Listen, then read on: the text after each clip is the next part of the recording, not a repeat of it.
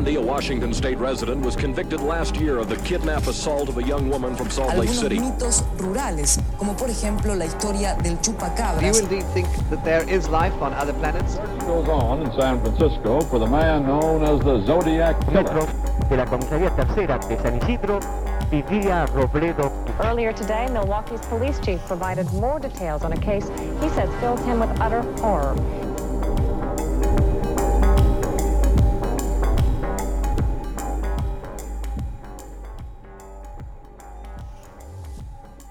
Yo soy Pisandro Y yo soy Cherry. y esto es La, Sexta Pata.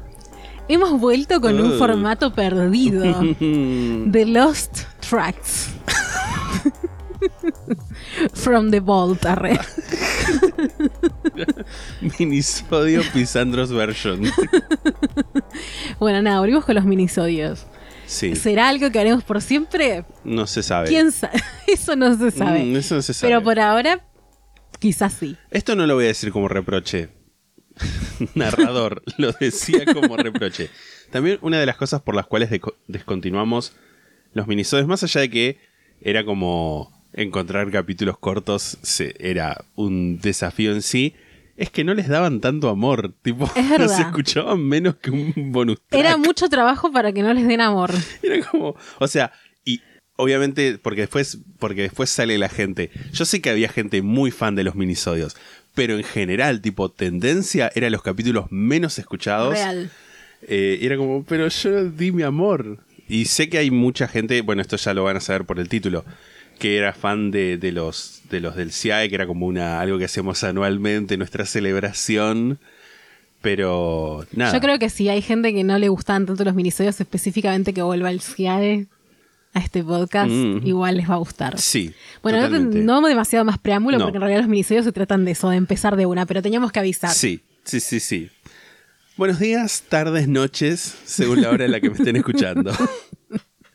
Hoy en este minisodio vamos a hablar del informe 2022 del CIAE.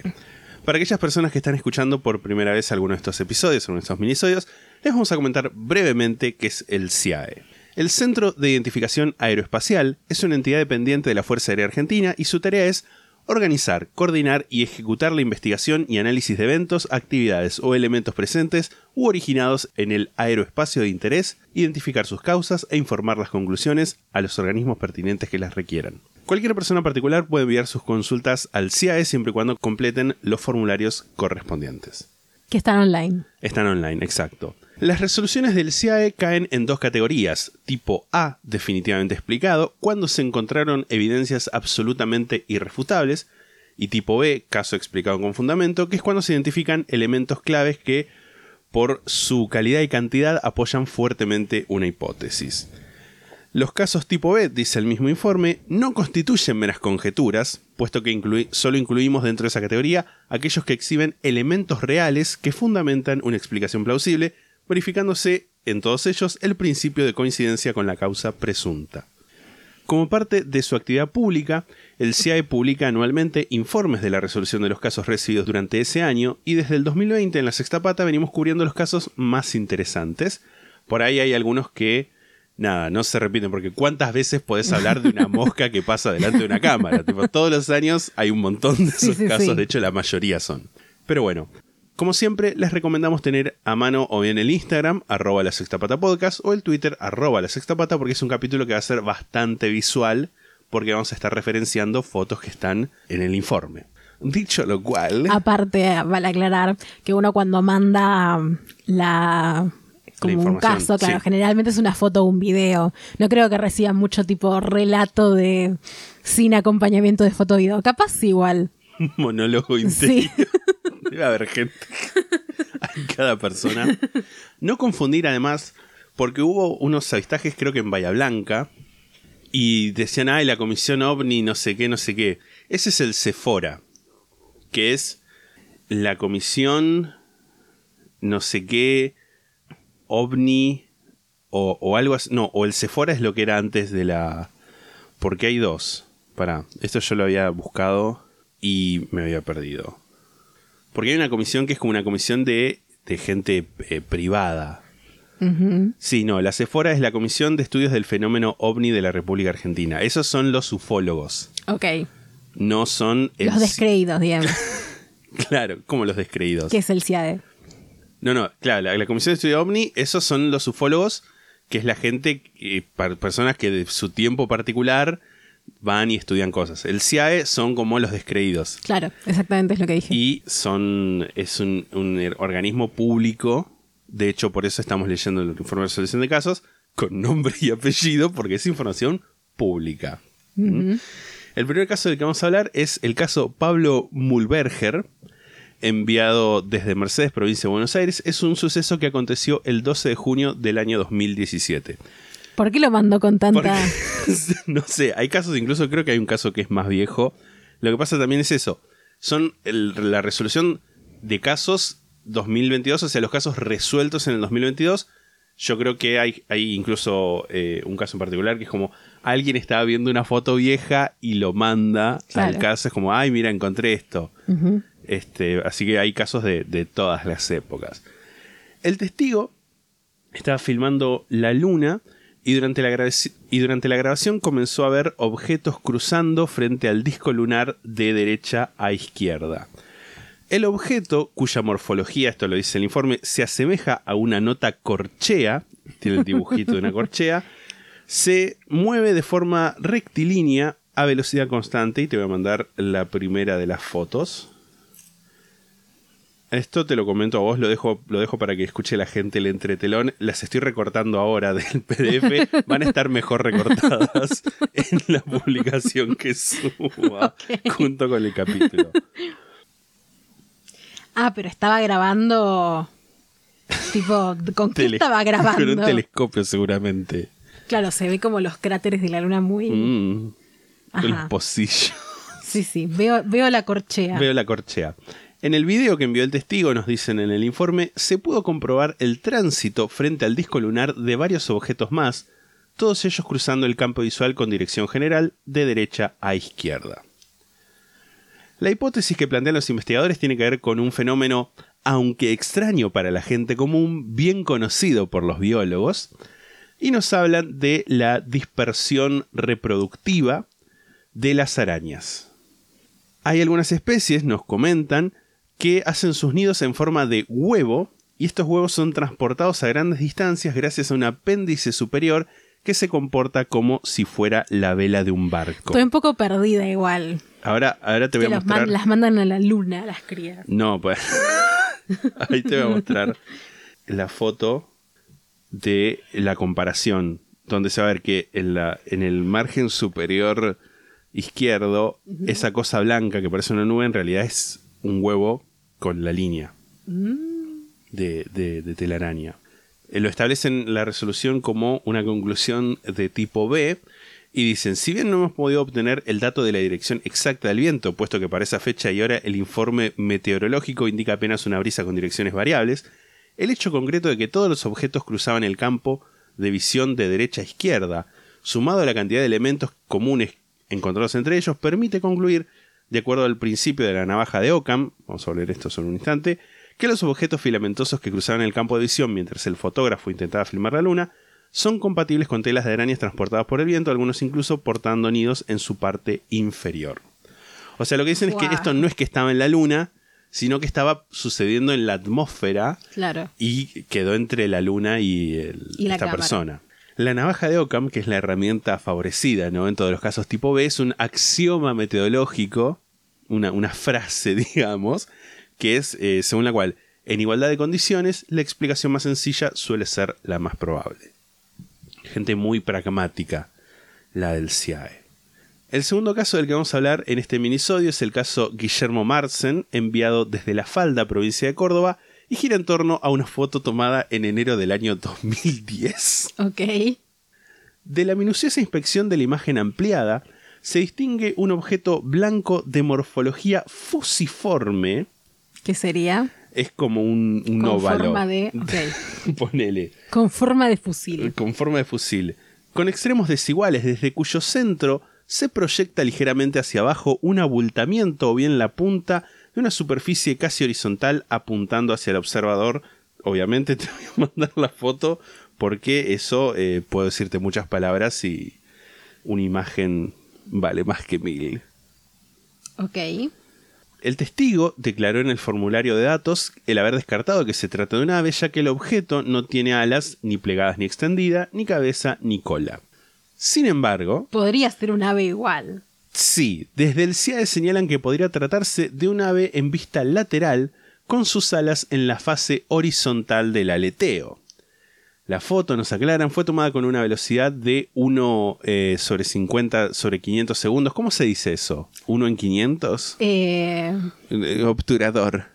mm, 500, no es 500, un 500 se le ok. dice, velocidad 500. velocidad 500, lo que permite que cualquier ave pueda salir con sus alas congeladas, digamos, en su posición horizontal o incluso pedazo al cuerpo y adjuntan ejemplos de, de aves en, en pleno vuelo que son muy graciosos, muy... Nunca deja de sorprenderme que haya gente que amenos. le pagamos nosotros para que se junte a resolver estos casos. Me encanta. Es igual. hermoso, es maravilloso.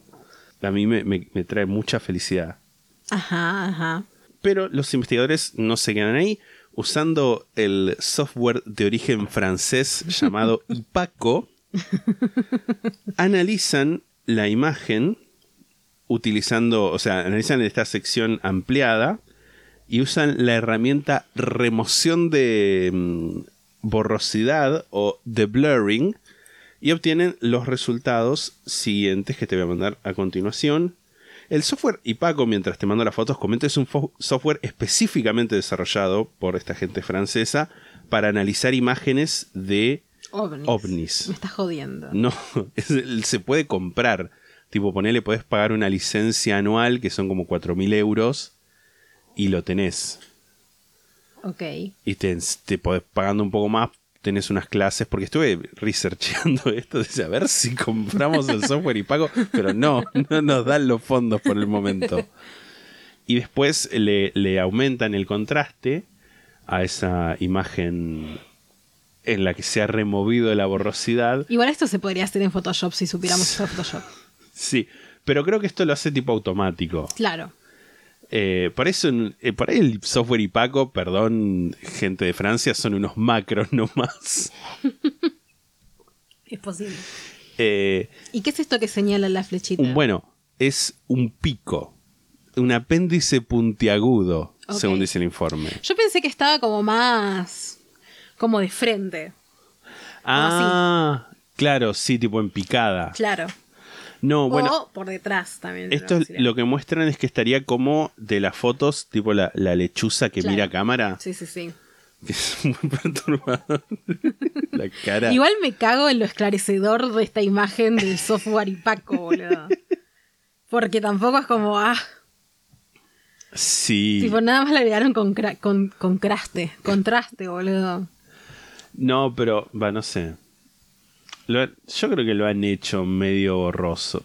Mm, Desborroso, no sé. Ah, tipo, abajo tenés la imagen original y arriba la... No sé qué tanto progreso hay. Pero bueno. Se llega entonces, recapitulando esto, a una conclusión del tipo B. Y dicen que se trata de un ave que cruzó inadvertidamente el campo de visión justo en el instante de oprimir el botón disparador de la cámara. Apoya esta conclusión el hecho de que el fotógrafo nunca vio en el paisaje ningún objeto que le llamara la atención al momento del disparo. Me gusta mucho cómo escriben. el Sí. informe del CIAE eh, tiene Pero una recordemos forma... que son Fuerzas Armadas, así que Perón era militar. acá. El siguiente es el caso Natalia Castillo de San Miguel de Tucumán, provincia de Tucumán, sobre una foto tomada en agosto del 2022. Bienvenido 2022 a la Estaría bueno que Argentina. también hagan como de fantasmas. Tipo que la gente mande esas fotos en las que se ve como una persona Tipo, atrás Sí. y que no tienen explicación. Bueno, pero no sé cómo lo pueden justificar. Y bueno, que investiguen. Que investiguen. Para eso, La agencia paranormal. la agencia cansa fantasmas. Tipo, la, eh, o sea, ya tenemos muchas APA. Está la, la, la APA de las normas APA, que es la American Psychology Association. No, La, APA, Asociación de Psicoanálisis la Argentina. La, la CAFA. ACAFA, ACAFA. Asociación Casa Fantasmas. Ok. Yo creo que no le podés poner a casa fantasmas a una entidad pública. ¿Por qué no? Porque no. Bueno, a ver, contame Pero más. bueno. La testigo cuenta que al salir a hacer unas compras observó, y cito, ese objeto en el cielo. Ya se encontraba allí suspendido. En el video observé como si el objeto tuviera una cola corta que se fundía con el color del cielo, la cual se movía muy rápido, lo que me hizo pensar que se trataba de un volantín, barrilete, motivo por el cual nos seguimos observando y nos fuimos adentro de la casa mientras que el objeto siguió suspendido. ¿En Tucumán le dicen volantina al barrilete? Aparentemente.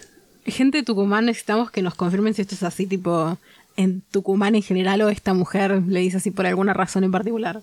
Te voy a mostrar eh, la foto. La que a mí me parece que quedó más que evidente que es un barrilete.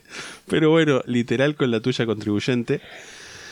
Los investigadores del CIA usaron nuevamente el software IPACO, pero en esta vez con otra herramienta que es la herramienta hilo vertical, que eh, no termino de entender si lo que hace es analizar una foto o un video, pero yo creo que tiene más sentido que sea como un video, porque te determina si hay un hilo que puede estar como eh, anclando ese, mm, ese objeto. Un poco parece una mano flotando igual. Tipo, mira, Ok, sí, como, como así para abajo. Sí. Con el pulgar capaz para con abajo. dedos un poco cortados de última, pero... Eh, los picos inferiores del gráfico que está a la derecha son mar- eh, marcados con unos óvalos rojos, son los que indican una continuidad de puntos alineados verticalmente. Tipo como que los, eh, los otros son como...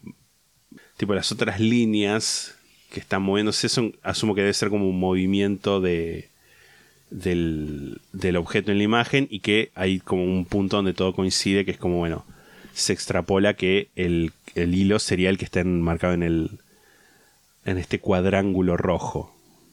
Conclusión de tipo A, tenemos un objeto rómbico con flecos en sus dos lados posteriores, estático en el cielo con un hilo ubicado debajo del mismo. Todos los elementos encontrados en este caso, dicen los investigadores, permiten inferir, siguiendo la estrategia de la navaja de Ockham, que efectivamente se trató de un barrilete.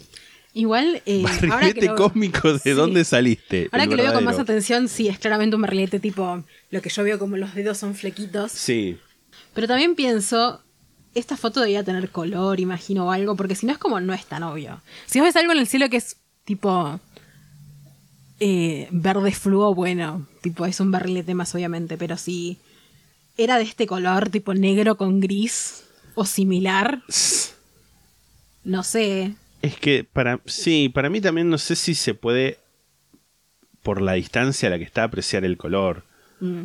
porque me imagino que es ya el zoom que vemos es el zoom de una foto que yo asumo que ya debe tener, de haber sido sacada con zoom tipo como de acercar el celular. Claro. Pero bueno, muy rómbico todo. Mm. Pasamos al caso Juan Barbanera, de Moreno, provincia de Buenos Aires. El testigo manda una foto de un eclipse parcial de sol en el cielo en el año 2017, en febrero de 2017, y abajo a la derecha se puede ver un círculo blanco y luminoso con un borde de sombra curva en el sector inferior izquierdo. Mandamos la foto con el zoom. Eclipse parcial del amor. literal. ¿Ves? Acá este es como, como ese objeto que se asoma ahí al costadito. Déjate de joder. Eso es la luna. Bueno, no, porque está siendo en, en el eclipse.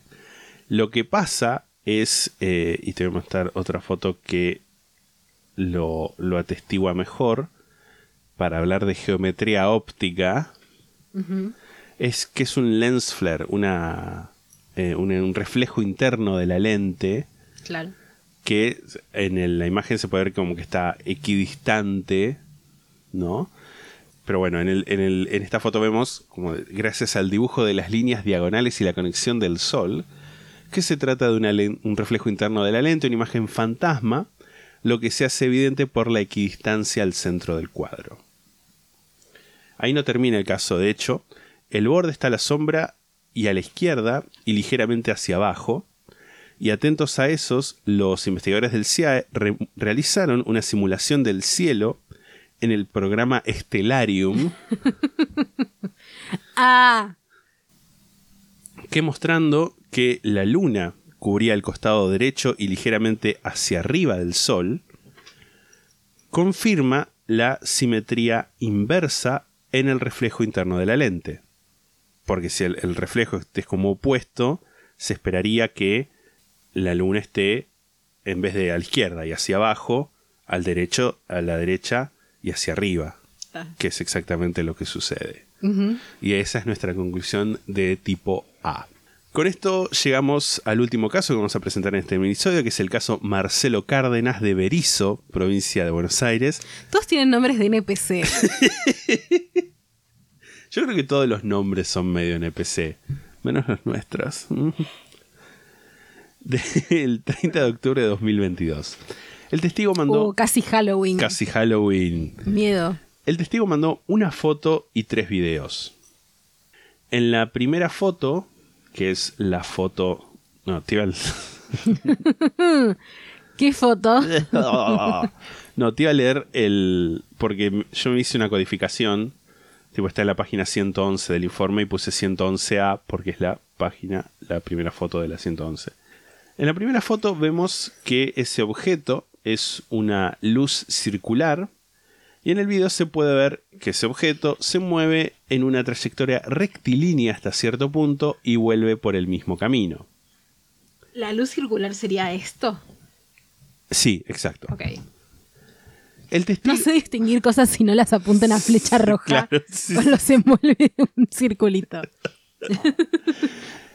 Y acá te voy a mandar un mosaico que elaboraron los investigadores del CIA donde se puede apreciar el movimiento de dicha luz y ahí sí hay flechas.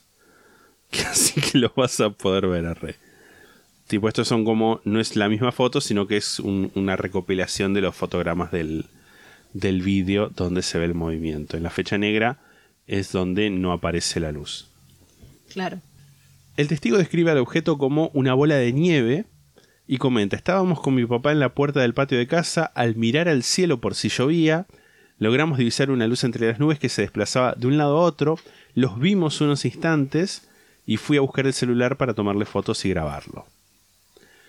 La hipótesis sobre la que empezaron a trabajar los investigadores es que se trataba de un proyector apuntando hacia el cielo, hipótesis reforzada por el hecho de que la luz desaparece cuando atraviesa un claro entre las nubes, esa parte negra, y por el patrón de ida y vuelta observado en el movimiento de la luz. En el caso Bariloche, ¿no había pasado algo parecido? Exacto. En el caso de Bariloche había pasado que hicimos un minisodio en particular sobre eso, porque de significancia nacional. Totalmente. Con, con el piloto Jorge Polanco. Que había pasado algo así, que se reflejaban las luces de un boliche. De un boliche. Una, Hermoso. una confitería, Una confitería de Bariloche. El testigo después manda otro correo adjuntando. No tenemos los videos. En el video, en este caso creo que no está. En otro había un link a YouTube donde lo habían subido, pero en este caso me parece que no estaba.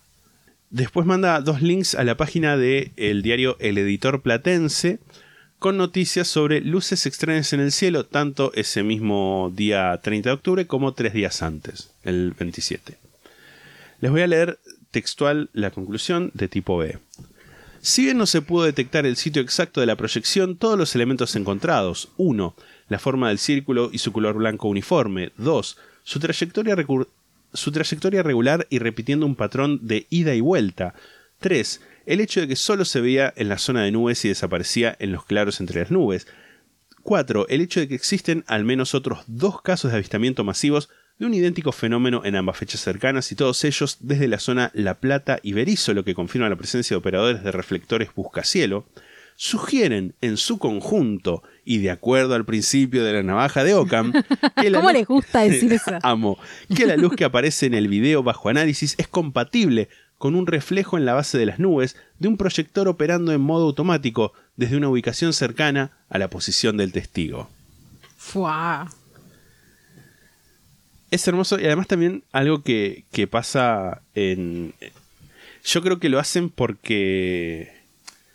eh, de poner siempre eh, se- de acuerdo al principio de la navaja de- de Ockham, porque me imagino que al publicar las resoluciones, cada persona va a mirar su propia resolución. Pero vos decís que no les mandan las resoluciones antes de que salgan en el coso público. Para mí el Ah. coso público es una, recom- una recopilación y les deben mandar como sentido. resolución de tu caso al mail o al, no sé, Sí. una notificación escrita. Tiene sentido.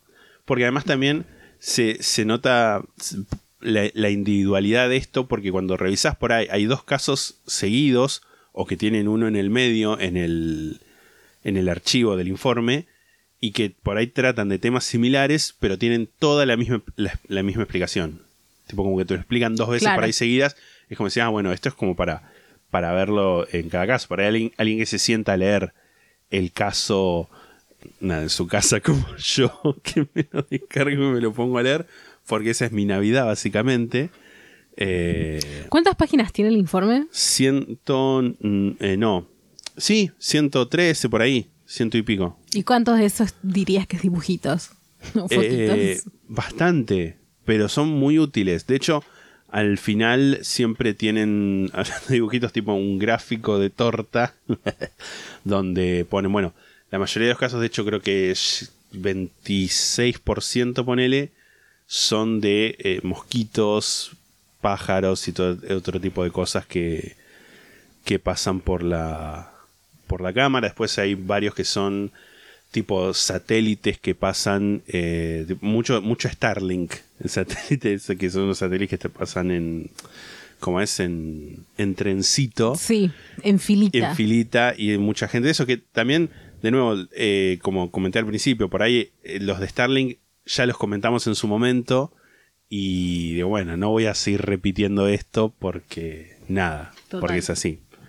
Pero bueno, así llega al final de este minisodio. Uh. a nosotros nos pueden seguir en Instagram arroba la sexta pata podcast, twitter.com barra la sexta pata, youtube.com barra la sexta pata, twitch.tv barra la sexta pata y en la sextapata.com tienen un link para sumarse a nuestro servidor de Discord. Si quieren hacer una donación única, en la sextapata.com están los links para hacerlo. Y si quieren suscribirse al club La Sexta Pata, en la sextapata, la sextaputa.com, la sextapata.com también están los links para hacerlo. Y si quieren suscribirse de manera gratuita a nuestro canal de Twitch, si tienen Amazon Prime, entran a twitch.tv La Sexta Pata y ahí averiguan, cómo hacerlo. averiguan. Es gratis para ustedes. Si nos escuchan en Spotify o en algún lugar donde puedan seguirnos, síganos.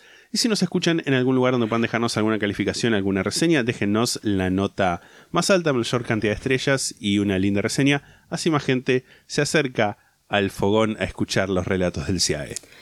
Si tienen alguna historia de oyentes, la pueden mandar a la sextapata.gmail.com. Ya hay muchos volúmenes Mm. para que investiguen qué clase de historias buscamos.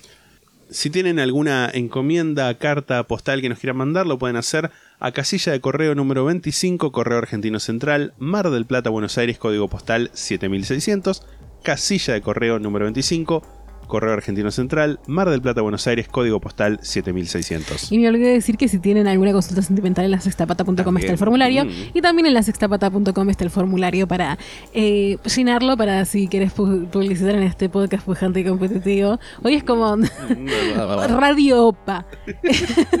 Eh, está el formulario del paquete de la sextapata para emprendedores y pymes para que nos des tus datos.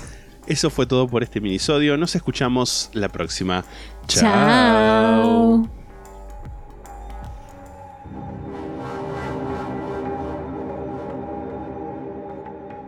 La Sexta Pata se graba en la ciudad de Mar del Plata. La portada fue diseñada por Melanie Devich, a quien pueden encontrar en Instagram como arroba no hago dibujitos. La música es The Soft Whispering Truth por Lingua Ilustra y fue editada por nosotros para la intro de este podcast.